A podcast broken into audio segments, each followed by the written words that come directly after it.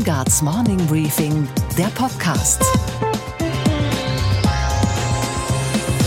Einen schönen guten Morgen allerseits. Mein Name ist Gabor Steingart und wir starten jetzt gemeinsam in diese neue Woche. Heute ist Montag, der 23. September.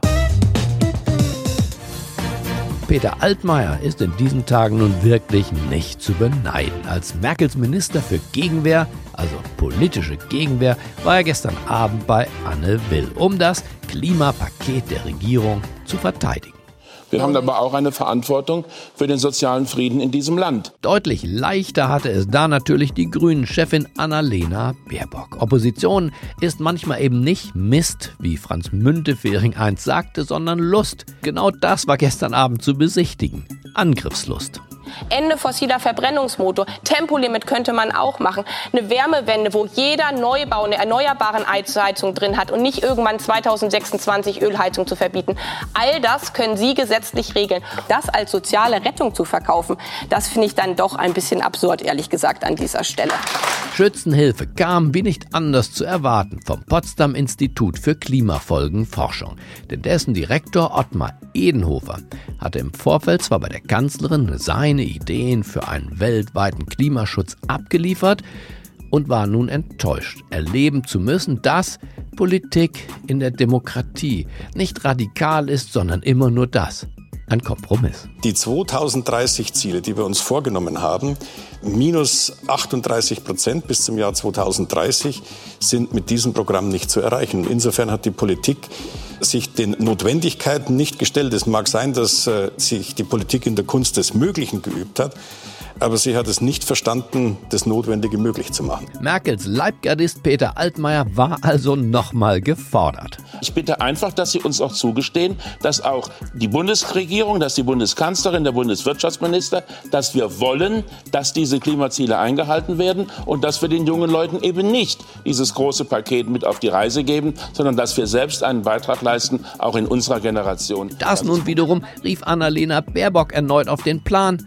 Los geht's. Sie sagen ja. jetzt schon, wir schaffen mit diesem Vorschlag unsere Klimaziele nicht. Und das ist doch eine Kapitulation Frau, Frau, Frau, vor der Aufgabe. Das Sie, sind doch, Sie sind doch so eine, so eine äh, wie soll man sagen, konstruktive Persönlichkeit. Äh, und jetzt Immer. sagen Sie, ich hätte behauptet, wir schaffen es nicht. Nein, ich habe gesagt, wenn wir es nicht schaffen. Entschuldigung, man muss es einfach mal so sagen. Sie sind an dieser Aufgabe gescheitert. Und wenn wir das Ruder jetzt irgendwie noch rumreißen wollen, dann brauchen wir ein Klimaschutzgesetz. Das können Sie doch nicht jedem Einzelnen überlassen, also, der das, das dann alleine schafft. Die Diskussionen um den Klimaschutz gehen heute weiter und zwar auf der großen Bühne, auf der globalen, in New York und zwar dann vor den Vereinten Nationen. Die Starbesetzung. Statt Altmaier sehen wir in der Hauptrolle Merkel und Annalena Baerbock wird gespielt von Greta Thunberg. I don't want you to listen to me. I want you to listen to the scientists. And I want you to unite behind the science. And then I want you to take real action. Unsere Themen heute mit Verkehrsminister Andreas Scheuer habe ich über das Klimapaket der Regierung und über die Zukunft der Mobilität gesprochen. Jeder will die Verlagerung von den Gütern von der Straße auf die Schiene. Wenn es dann konkret wird, dann stehe ich vor 3000 pfeifenden äh, Bürgerinnen und Bürger, die am liebsten sagen würden, wir machen gar nichts. Neuer Skandal um US-Präsident Donald Trump. Es geht um das Gespräch des Präsidenten mit seinem ukrainischen Präsidentschaftskollegen Zelensky, das am Wochenende sämtliche Nachrichten in den USA beherrschte. Die Fakten dazu liefert uns unser Washington-Korrespondent Peter Ross Range. Some important commentators who have now flipped over to calling for the president's impeachment. This, of course, has created a huge uproar in Washington. Von der Wall Street in New York berichtet unsere Börsenreporterin Sophie Schimanski und wir schauen auf das merkwürdige Verhalten der Bundeskanzlerin und ihrer Verteidigungsministerin, die gemeinsam Klimapolitik machen, aber getrennt in die USA fliegen. Und wir klären auf, warum eine der erfolgreichsten Sängerinnen unserer Zeit, Taylor Swift, vor einem Pferderennen flüchten muss. Eine der großen Fragen unserer Zeit ist relativ schlicht. Wie kommt der moderne Mensch von A nach B. Und so einfach die Frage klingt, so komplex sind die Antworten. Auto, Bus, Bahn kennen wir. Und jetzt noch Lastenfahrrad, E-Scooter, Hover, manche sagen auch Hoverboard, Lufttaxi, Hyperloop. Andreas Scheuer hat die Vision einer pluralistischen Verkehrspolitik, also einer Verkehrspolitik, die auf Technologie setzt und nicht auf Regression. Er will keinen ausschließen, ein Verbotspolitiker ist er jedenfalls nicht. Er war in seinem früheren Leben CSU-Generalsekretär und seit anderthalb Jahren ist er Bundesminister für Verkehr und digitale Infrastruktur. Und mit 44 Jahren gehört er unter den Spitzenpolitikern der Hauptstadt nach wie vor zu den Jüngeren. Ich habe ihn in seinem Ministerium besucht, Berlin Mitte, Invalidenstraße 1, die preußische Bergakademie und dann das Ministerium für Geologie der untergegangenen DDR. Und heute außen Klassizismus und innen dominiert das Glas als Zeichen der Transparenz. Schönen guten Tag, Herr Verkehrsminister. Hallo, Andreas Scheuer. Hallo, Herr Schanger, grüße Sie. Vielen Dank, dass wir hier bei Ihnen im Hause sein dürfen. Ja, im Neuigkeitenzimmer. Neuigkeitenzimmer. Sieht cool aus wie ein Newsroom.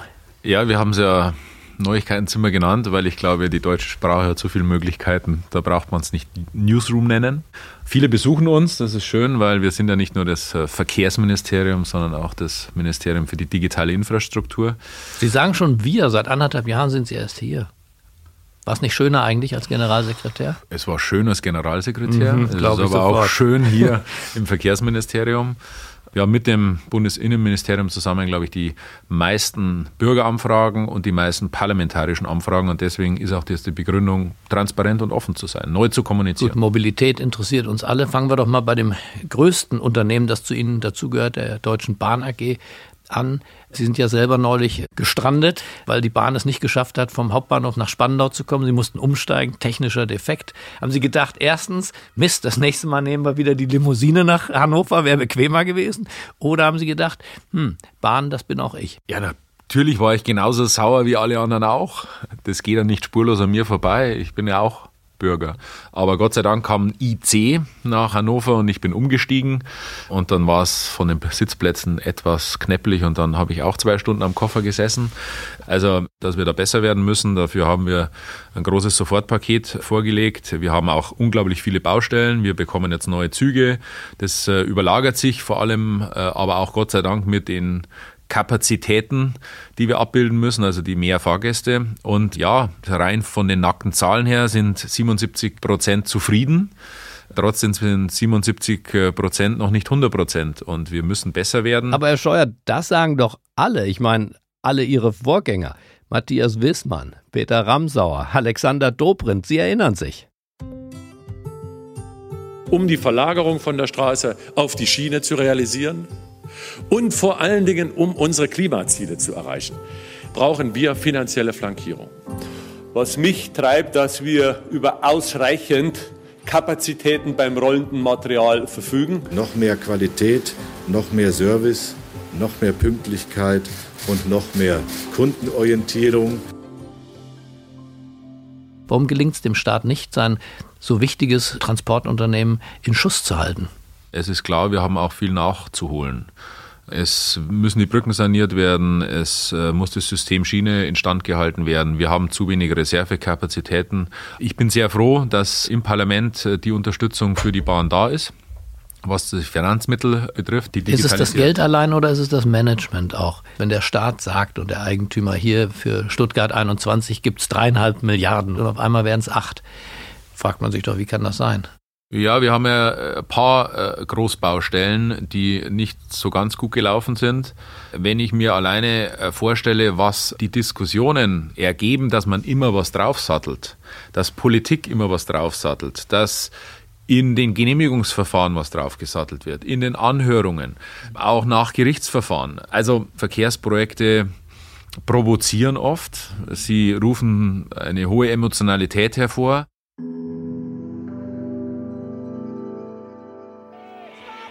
Wasserwerfer und Pfefferspray gegen Stuttgart 21 Gegner. Mit einem Großaufgebot räumt die Polizei einen Teil des Schlossgartens. Hier sollen die ersten von rund 280 Bäumen für das Bahnprojekt gefällt werden. Es war eine Demonstration der Langsamkeit im bayerischen Rosenheim. Am Montag waren hier Bürger durch die Stadt gezogen, um gegen einen Ausbau der Bahnstrecke durch das Inntal zu demonstrieren.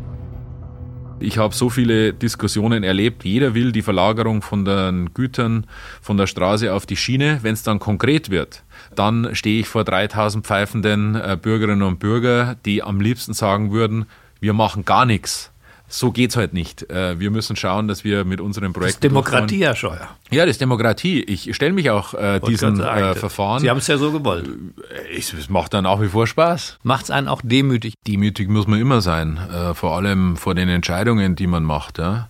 Man blickt auch dann zurück, das geht ja nicht äh, spurlos an einem vorbei. Schauen Sie, die Diskussion um die E-Tretroller.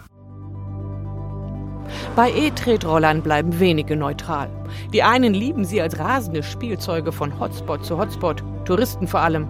Andere aber fühlen sich zunehmend gestört. Die achtlos irgendwo abgestellten Roller sind da nur eines der Probleme. Nun hat sich die Ansicht durchgesetzt, dass dringend was geschehen muss. Ich hätte jetzt einfach sagen können, ich lasse die Flügel runterhängen. Solche neuen Verordnungen brauchen wir nicht, neue Verkehrsmittel brauchen wir nicht lass es einfach sein, weil könnte irgendwann mal Ärger aufkommen. Aber so verstehe ich Politik nicht. Aber Sie bereuen es auch nicht, dass Sie die E-Roller gefördert haben. Es gibt ja jetzt tatsächlich angesichts vor allem der Tatsache, dass die Innenstädte aus der Kaiserzeit in aller Regel sind in Deutschland. Wir haben große Enge. Sie haben einen Verkehrsträger neu hinzugefügt. Ja, da werden auch noch weitere kommen. Wir werden über Drohnen reden. Jetzt stehen schon die auf der Matte, die die Elektrokleinstfahrzeuge ohne Lenk- und Haltestange haben wollen, also die Hoverboards und vieles mehr. Wir werden ähm, äh, Flugtaxis genehmigen müssen. Da sind wir jetzt schon dran, äh, mit der deutschen Flugsicherung äh, diese neue Form der Mobilität in der Luft zu organisieren. Und ich komme gerade von dem ersten weltweit gestarteten digitalen Testfeld in einer Metropole für autonomes Fahren. Achtung, nicht im Silicon Valley, sondern in Berlin auf der Straße des 17. Juni. So. Und ich bin begeistert von Professoren, die brennen, die das Leuchten in den Augen haben, von Studierenden, die Fortschritt haben wollen. Ja, und wir müssen den Bürgern erklären, warum wir das machen. Ohne Angst, ohne Schrecken, sondern mhm. mit Chancen.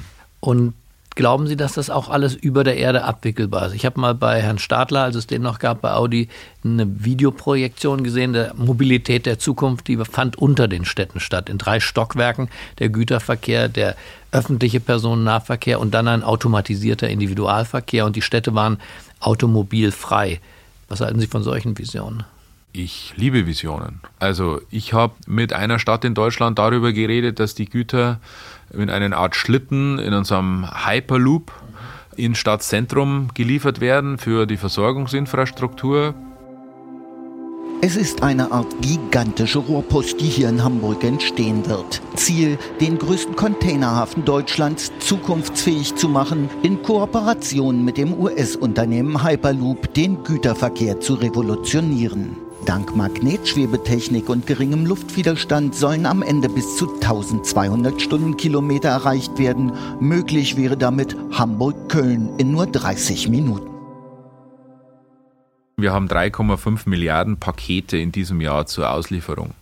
Tendenz auf 9 Milliarden in den nächsten 10 Jahren steigen. Das heißt, die Pakete, die müssen wir schauen, dass wir 20 Prozent der Paketzustellung kann heute äh, mit dem Lastenfahrrad gemacht werden. Wir fördern Mikrohubs, also beispielsweise Parkhäuser, wo äh, Pakete, wo Lieferungen äh, abgelegt werden, wo man dann mit einem Chip sich die Lieferung selber holen kann.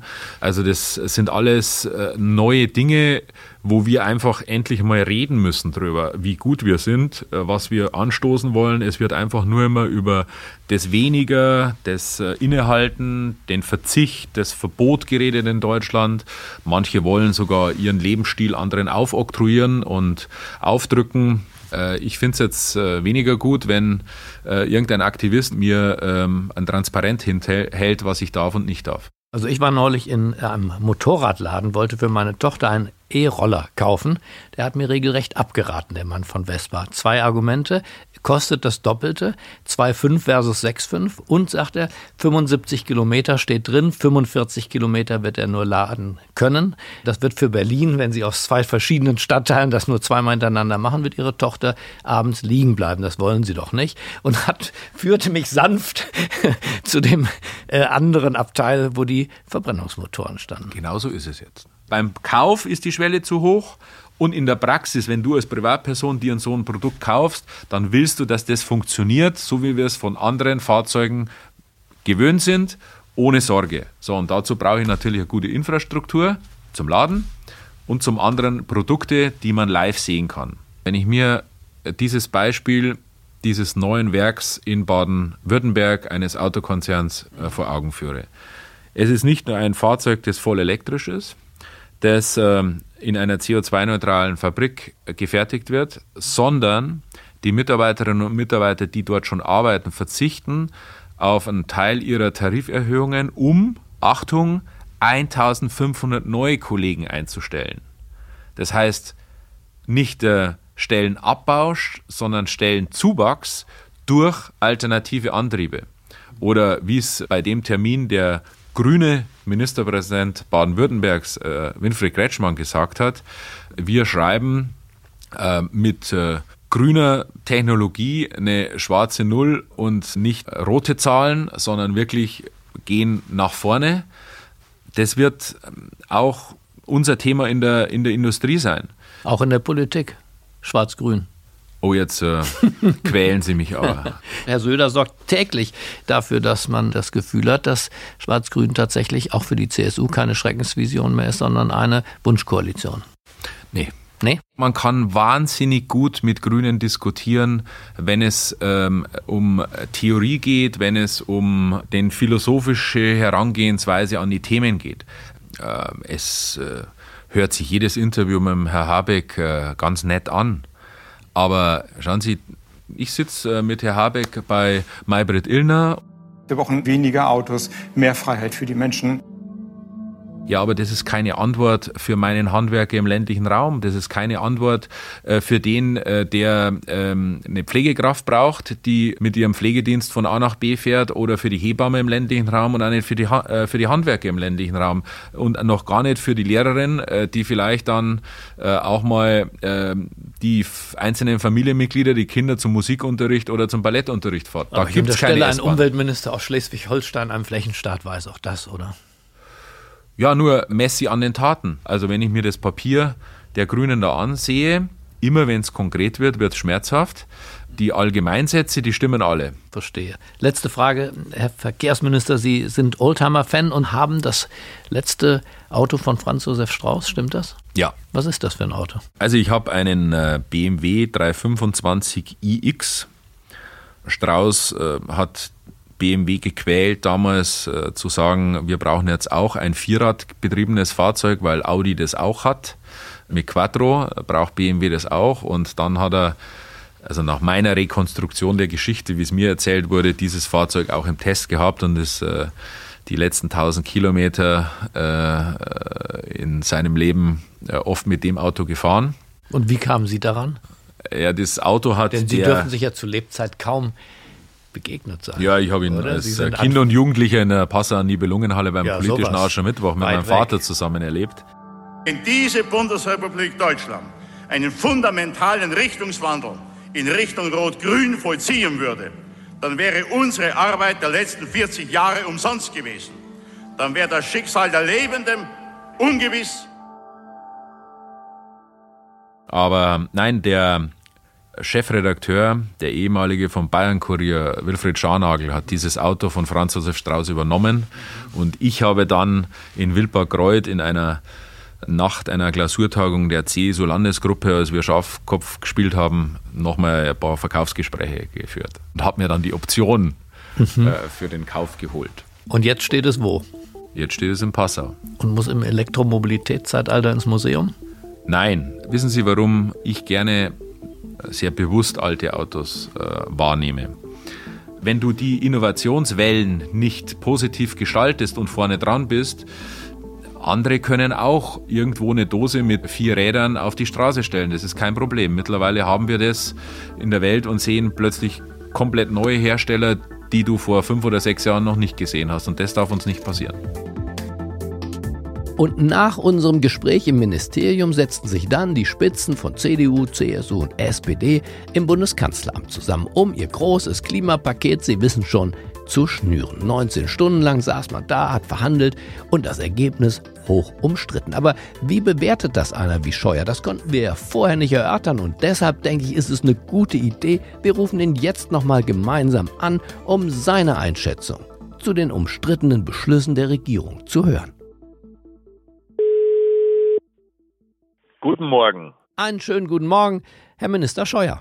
Hallo, Herr Steingart, guten Morgen, hallo. Angesichts der massiven Kritik ja von Klimaaktivisten und auch von Wissenschaftlern, meine Frage, hätten Sie sich diese Nacht von Donnerstag auf Freitag 19 Stunden Verhandeln nicht besser geschenkt und einfach mal ausgeschlafen? Naja, bei dem äh, Anforderungsprofil kann man nur sagen, jedem recht getan ist eine Kunst, die niemand kann. Wir haben ein Riesenpaket geschnürt allein runde 60 Milliarden Euro in diesem Klimaschutzprogramm. Das ist schon eine gute Entscheidung und vor allem für den Verkehrsbereich äh, eine gute Nacht gewesen. Insgesamt sind es ja 20 Punkte. Man kann auch sagen, dieses und jenes ist dabei, nicht alles von gleicher Relevanz. Welches ist für Sie der tatsächlich zentrale Punkt, wo Sie sagen, da, da haben wir uns als Verkehrsministerium eingebracht, das bin ich? Ja, wir haben eine klare Botschaft an äh, die Bahn, nämlich eine starke Schiene, eine noch stärkere Schiene, eine wahre Bürgerbahn, nicht nur im Fernverkehr mit der Mehrwertsteuerreduzierung, sondern auch noch ein Elektrifizierungsprogramm für Nebenstrecken, Knotenstärkungen, also die Flaschenhälse, die wir in Frankfurt, in Köln, in Hamburg äh, haben, da können wir jetzt viel machen.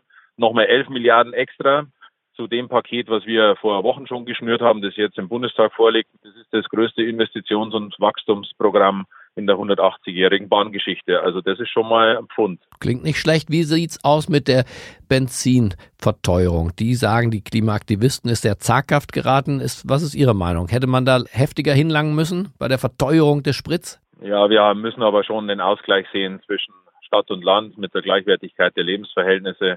Wir machen eine faire Übergangsphase, das heißt Fairness für die Bürger, die ihr Verhalten damit einstellen können und nicht gleich an der Preisschraube gedreht wird, sondern jetzt geben wir die Zeit, um äh, Produkte zu entwickeln, die die Bürger kaufen können, zum Autohändler gehen und auch mal ähm, ein Fahrzeug anzuschauen, das einen alternativen Antrieb hat. Da kommen jetzt über 100 Modelle und dann geht's in die nächste Stufe, nämlich den Einstieg in die Bepreisung aber trotzdem immer mit der Botschaft, äh, wir halten das Ganze in Balance, um dann im dritten Schritt äh, bis 2030, und da hoffe ich mir sehr viel, Made in Germany äh, für Klimaschutz auch in die Welt hinaus verkaufen zu können. Gibt es irgendeinen Punkt, wo Sie im Nachhinein sagen, den hätte man sich vielleicht besser klemmen sollen?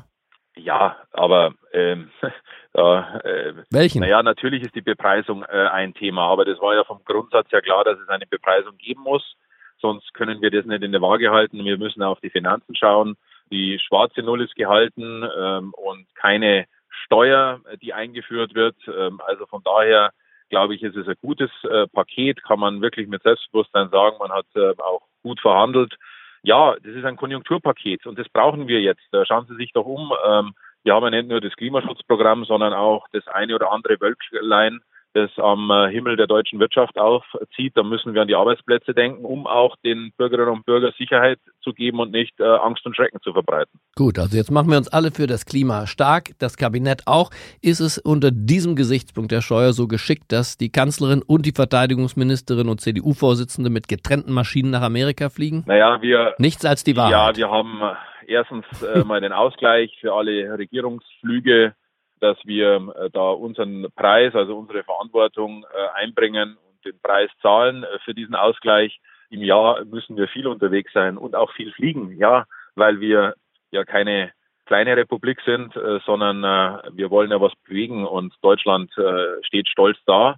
Aber das, was Regierung organisiert, die Büros organisieren, wird schon seine, Richtigkeit haben. Da mische ich mich aber da nicht ein. Das sind die internen Planungen. Ich meine, da fliegt eine Bundeskanzlerin und eine Verteidigungsministerin. Es ist schon so, dass man sich abspricht äh, immer wieder. Das hat sicherlich gute Gründe. die äh, ich jetzt nicht auswalken kann, weil ich es gar nicht weiß. Dann will ich auch gar nicht weiter an diesem Punkt in Sie dringen. Ich bedanke mich für diesen kleinen Nachtrag zu unserem Gespräch im Ministerium und wünsche einen fröhlichen Tag. Und Ihnen eine gute Woche. Tschüss.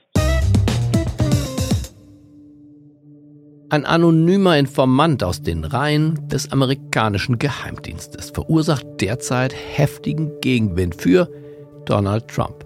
Dieser Informant behauptet, Trump habe den ukrainischen Präsidenten Zelensky angerufen und dazu ermuntert, Informationen gegen Hunter Biden zu beschaffen. Hunter Biden ist wiederum der Sohn von Joe Biden, dem möglichen Gegenkandidaten von Donald Trump. Und es geht um Gasgeschäfte dieses Sohnes von Joe Biden in der Ukraine. Als Biden Vizepräsident der Vereinigten Staaten war. Und Trump hätte es halt ganz gerne, dass die Ukraine ein Verfahren wegen Korruption gegen den Sohn natürlich anstrengt, das dann wiederum auf den Vater zurückfällt. Amtsmissbrauch, sagen die einen, Fake News, sagt der Präsident, aber was sagt unser Washington-Korrespondent Peter Ross Range? Good morning, Peter. Good morning from Washington, Gabor. The media and the Democrats took on President Donald Trump because he called the Ukrainian president asking for some support. Please give us an overview. What are the facts this morning? Well, Gabor, this is very complicated, but it's also uh, very important and maybe devastating for President Trump. Back in July, he had a phone call with the president of Ukraine, Zelensky, in which he eight times, according to the reports, pressured the president of Ukraine to bring corruption investigations against the son of Joe Biden, his competitor in the Democratic race. The evidence is mounting that this really happened. If so, it would mean the president tried to withhold something like $250 million in security assistance and maybe even a billion dollars in loan guarantees from Ukraine if it did not follow his admonition that they investigate Biden. Peter, do you see any chance the public will ever see the protocol of this phone call? Well, it seems increasingly likely that at some point somebody will spring out with the entire transcript of the telephone conversation. The Congress, of course, is trying to get their hands on this, as is the media. So uh, things like this generally become exposed sooner or later. I think maybe in this case sooner. What do you think, Peter? Could this affair really hurt the president? The president and others, including the Ukrainians, have denied this, but evidence has mounted sufficiently that the story has widespread credibility. There are many in the United States, or some important commentators, who have now flipped over to calling for the president's impeachment. This, of course, has created a huge uproar in Washington. Thank you, Peter, for your early morning update for your German audience. Thank you, Gabor. Und was war heute Nacht an der Wall Street los? Die Hoffnungen im Streit um den Klimaschutz liegen auch in der grünen Wirtschaft, in der Green Economy. Der Markt für alternative Unternehmungen und Entwicklungen boomt in vielen Bereichen. Und genauer schauen wir das jetzt mit unserer Börsenexpertin Sophie Schimanski an. Einen wunderschönen guten Morgen. Hallo Sophie. Guten Morgen, Gabor. Was für Unternehmen, Sophie, im Bereich der Green Economy stehen derzeit eigentlich besonders gut da, mal jenseits der Firmen auf dem Sektor der Solarenergie? Insgesamt machen Anleger mit Green Economy nicht viel falsch. Eigentlich alle Bereiche wachsen, vor allem natürlich der grüne Energiesektor, angetrieben von Subventionen und Regulierungen. Neben Solarenergie sind es natürlich auch Unternehmen, die mit Windenergie ihr Geld verdienen. Zum Beispiel Nextera, deren Aktie kennt seit Börsengang nur eine Richtung, egal ob auf die Woche gesehen oder aufs Jahr gesehen, sie zeigt steil nach oben. Blicken wir schnell noch auf die Woche. Was steht an für Investoren und Händler? Wir bekommen Daten aus der US-Wirtschaft, unter anderem aus dem Immobiliensektor und der Wert, wie viele neue Häuser gekauft wurden, ist ein wichtiger Indikator, wie solide und gesund äh, die Volkswirtschaft momentan aufgestellt ist. Daten gibt es auch zum Kauf von langlebigen Gütern und die finale Lesung zum Wirtschaftswachstum des zweiten Quartals.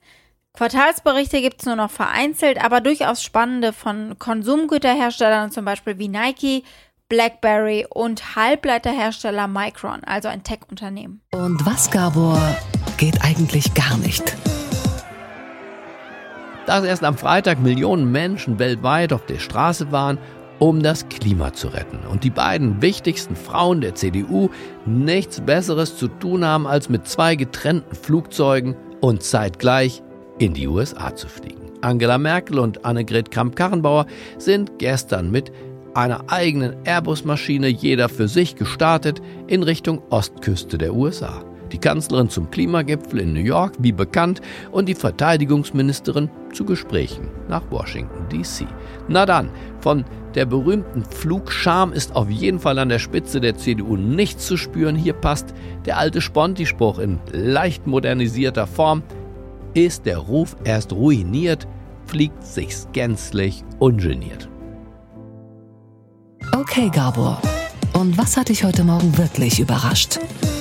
dass auch der aktuell größte weibliche Superstar der USA sich dem Zeitgeist beugen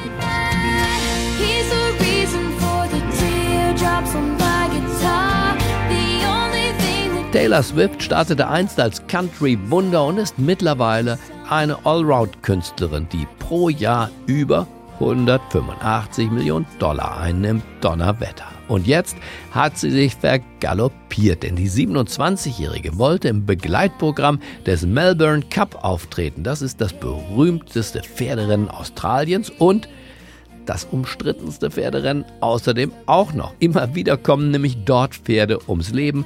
Seit 2013 immerhin sechs Tiere sind gestorben. Und empörte Aktivisten haben darum eine Petition gestartet gegen den Auftritt von Taylor Swift beim Melbourne Cup. Tausende Fans unterschrieben und jetzt sagte die Sängerin tatsächlich ab. Das rettet zwar kein Pferd, aber immerhin ihr Image.